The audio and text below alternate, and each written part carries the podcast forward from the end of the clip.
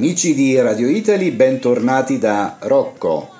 Oggi per le storie di Radio Italy ho una campionessa di ping pong e al telefono ho con me Tian, eh, nome cinese, Valentina. Ciao Valentina. Ciao Rocco, come va? Bene, grazie. Tu come stai? Bene. E ciao cari ascoltatori. Ciao, ti saluto io per loro.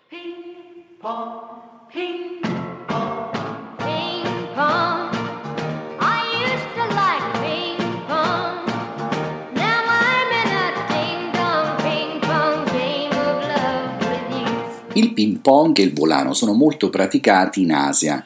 Noi in Italia lo chiamiamo semplicemente ping pong, ma mm, è giusto o ci sbagliamo?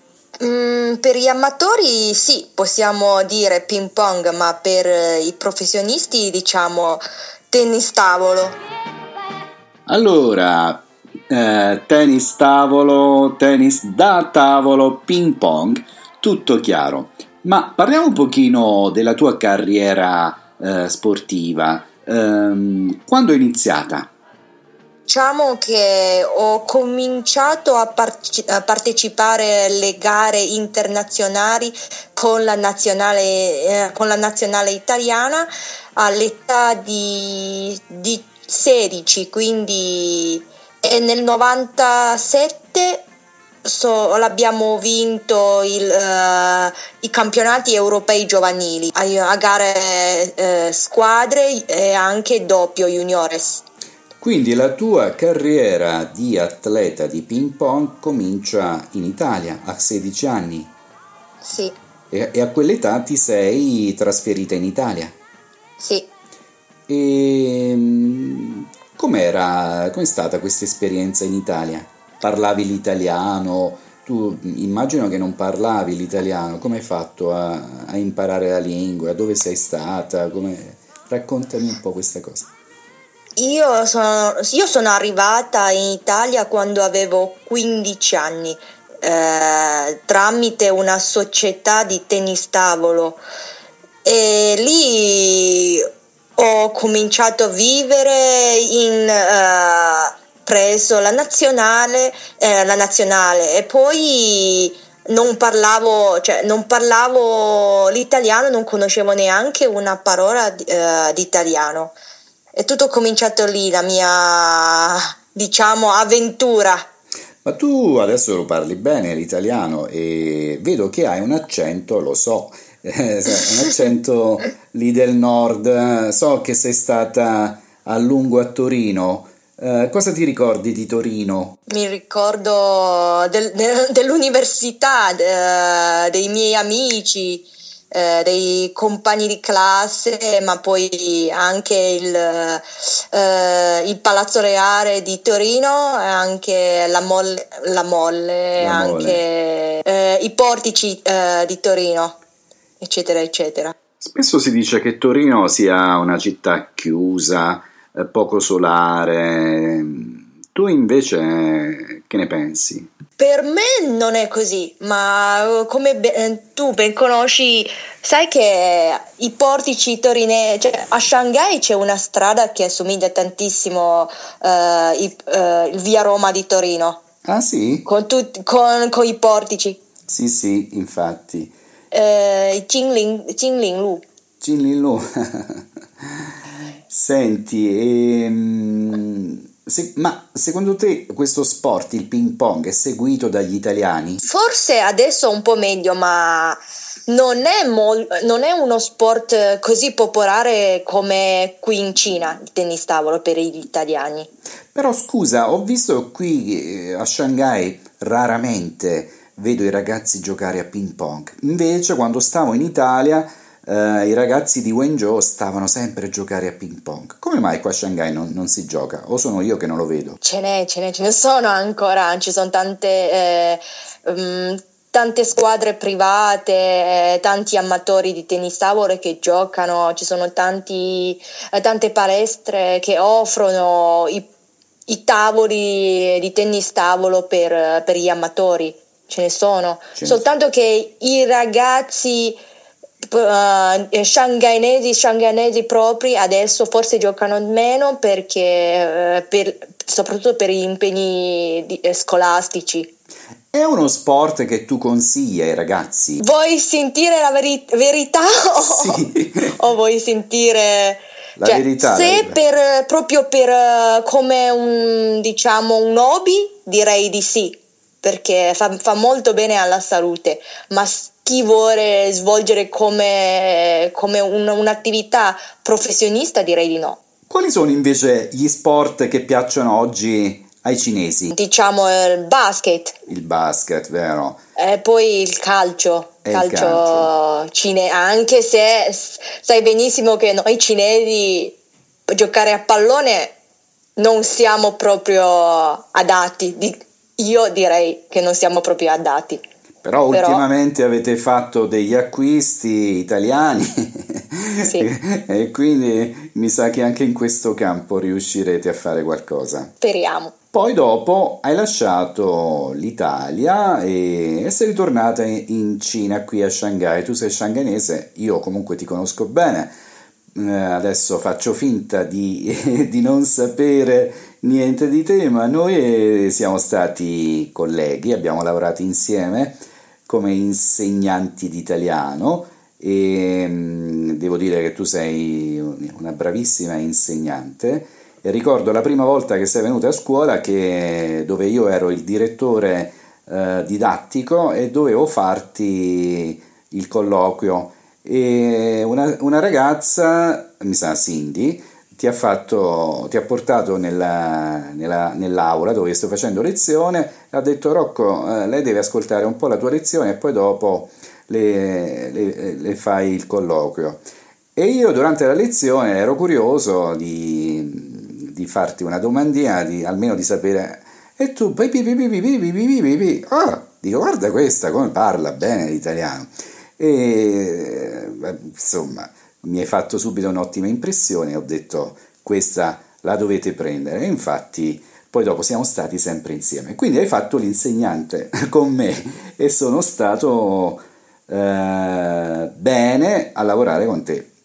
Cosa ti, raccor- di- ti ricordi di quell'esperienza? Perché adesso non insegni più, di quell'esperienza di teacher? Oh, guarda, cioè, mm, è stata veramente una bellissima esperienza di, di di lavorare con te, Rocco, e infatti tuttora, tut- tutte le volte che ci vediamo, ti, ti- dico sempre, ti devo ringraziare molto per come mi hai aiutato come il mio primo lavoro, perché come tu ben sai, sono tornata da- dall'Italia e quello è stato il mio primo lavoro Eh, dopo che sono son impara- sono tornata a casa no?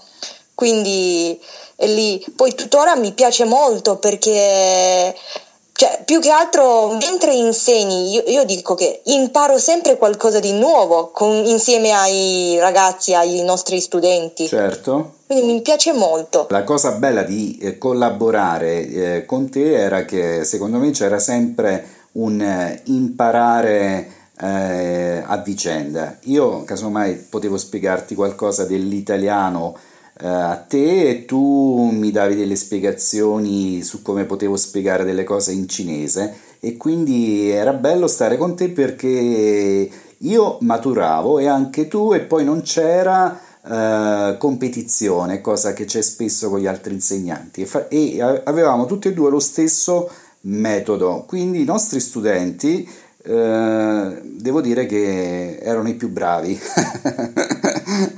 sì è vero È vero, erano proprio veramente bravi e tanto è vero che si ricordano ancora di noi e che dopo diversi anni, cioè, che salutiamo Michael e Miki, che sono stati i nostri studenti e ci hanno invitati al- alle loro nozze. E dopo questo periodo dedicato all'insegnamento, eh, vogliamo dire di che cosa ti occupi adesso? Sì, attualmente sto lavorando come program manager ehm, e lavoro per eh, un'azienda che fa parte del gruppo Psych.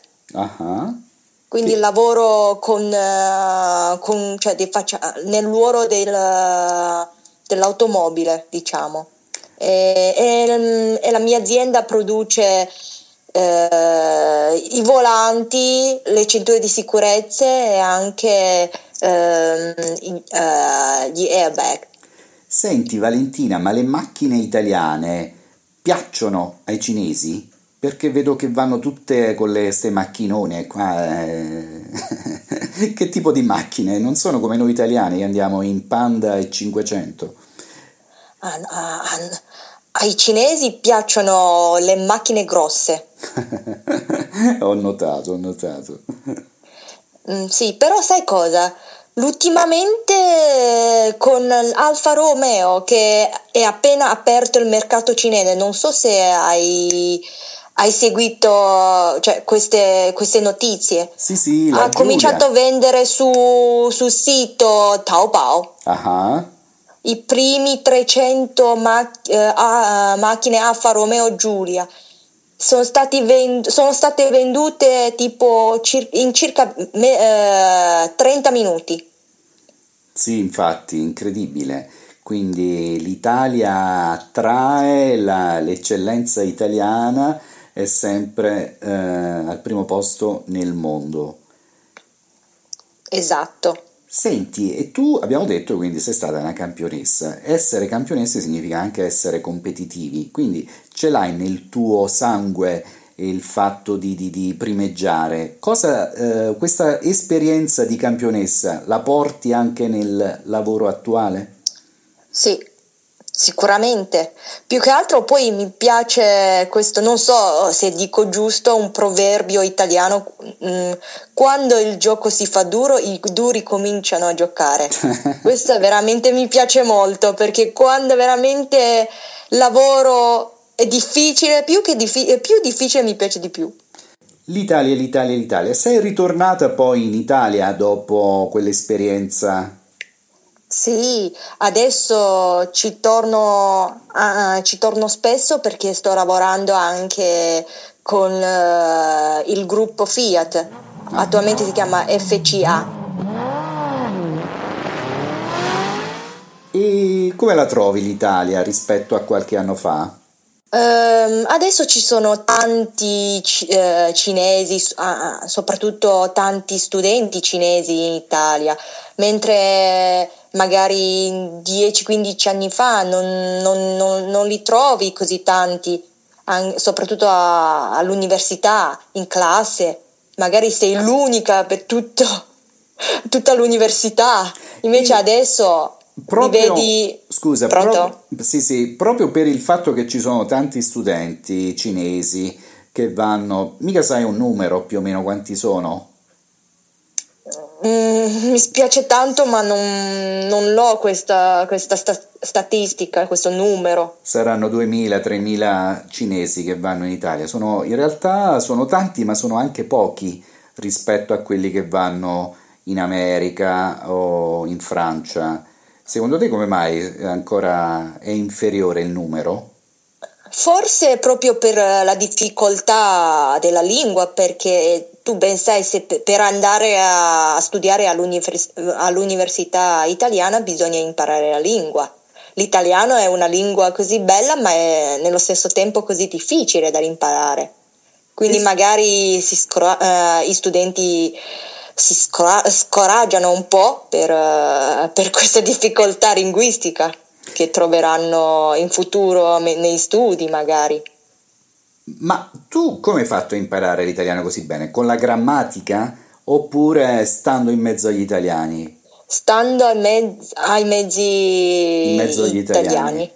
E infatti io quello che dico, quello è l'unico eh, metodo per imparare l'italiano. Sì, la grammatica va bene, però dato che voi non avete grammatica è difficile eh, per un cinese capire quando si usa un articolo determinativo, non è eh, come, eh, va, eh, come cambia l'articolo, ma è quando si usa, quando non si usa, quando si usano quei tempi verbali, le preposizioni, sono tutte cose che vanno imparate in contesti e purtroppo molti cinesi vogliono ancora imparare l'italiano seguendo la grammatica. Il mio suggerimento è sinceramente di non guardare troppo uh, all'inizio, di non proprio non guardare troppo la grammatica, perché la lingua va usata. Se tu ti metti nel cerchio di, di imparare solo la grammatica, poi dopo ti cioè Uh, questa, questa, questa, questa, mentalità ti, ti, impedisce di andare avanti, a aprire la bocca, la, la lingua va usata,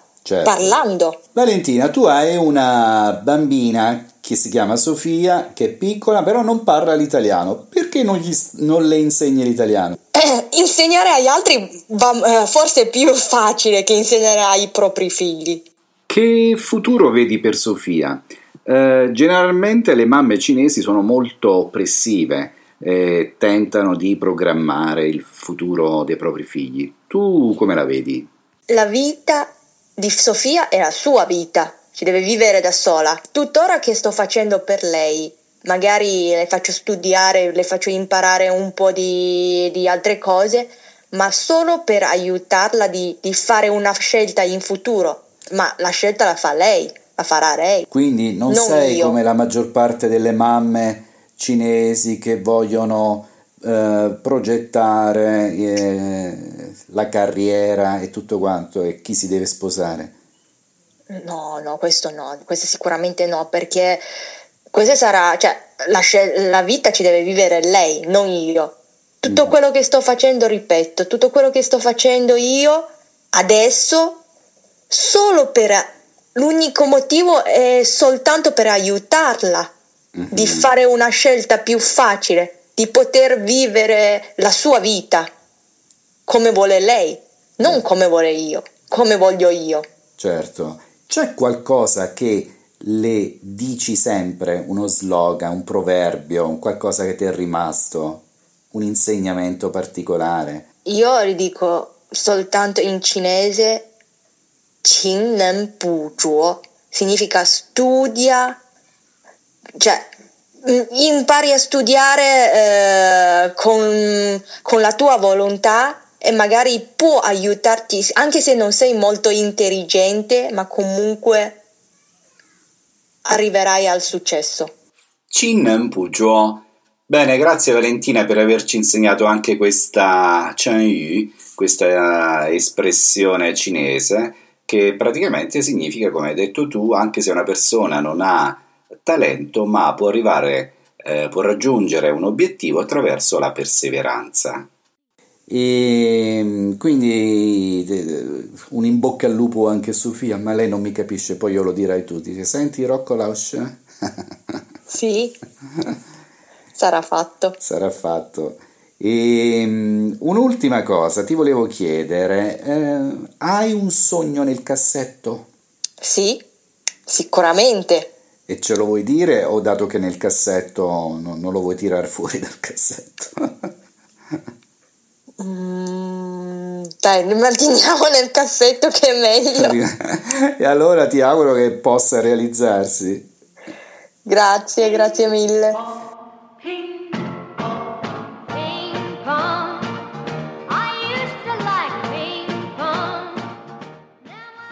Cari amici italiani e cari amici cinesi, oggi vi ho fatto conoscere Valentina eh, Tian, campionessa di ping pong e professoressa eh, di italiano. E mh, mm, prima di salutarci, Valentina, vogliamo salutare tutti gli studenti eh, a cui abbiamo insegnato l'italiano? Ok, salutiamo pure i miei eh, eh, questi ragazzi. Ciao ragazzi, in bocca al lupo e buona fortuna. Ciao Valentina, un bacione, ciao. Ciao. Grazie a tutti per l'ascolto, se avete qualche domanda eh, potete scrivere un'email a radioitali.outlook.com. Arrivederci e ciao a tutti.